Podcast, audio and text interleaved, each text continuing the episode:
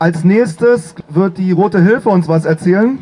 Rote Hilfe, eine Organisation, die sich seit den 70er Jahren, seit ihrer Neugründung für die Rechte von Gefangenen, vor allen Dingen von kämpfenden politischen Gefangenen einsetzt, aber auch sehr viel wichtige Antirepressionsarbeit macht für Leute wie uns alle, die auf Demonstrationen gehen und von staatlicher Repression betroffen werden. Äh, ja, bitte. Ja, schön, dass ihr alle da seid. Ich werde jetzt eine Grußbotschaft von der Roten Hilfe Berlin verlesen. Wir sind heute hier, um unsere Solidarität mit Mumia Abu Jamal zum Ausdruck zu bringen. Wir wünschen ihm auf diesem Weg alles Gute zu seinem 62. Geburtstag. Dies ist sein 34. Geburtstag hinter Gittern. Damit hat er bereits mehr Zeit seines Lebens im Knast als in Freiheit verbracht. Mumias Schicksal steht dabei exemplarisch für das von unzähligen Opfern des rassistischen Justizsystems der USA.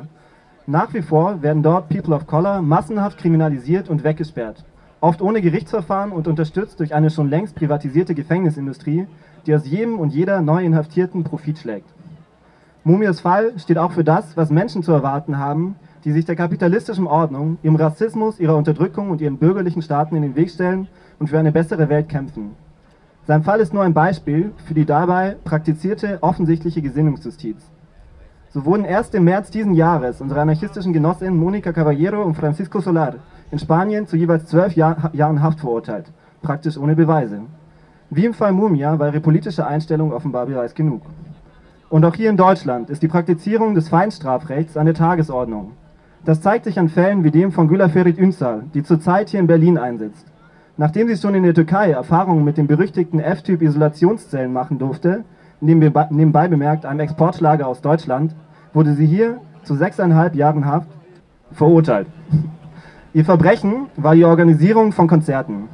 Das ist dank dem Terror Terrorparagraphen 129b schon genug, um zu einer Gefahr für die staatliche Ordnung erklärt zu werden.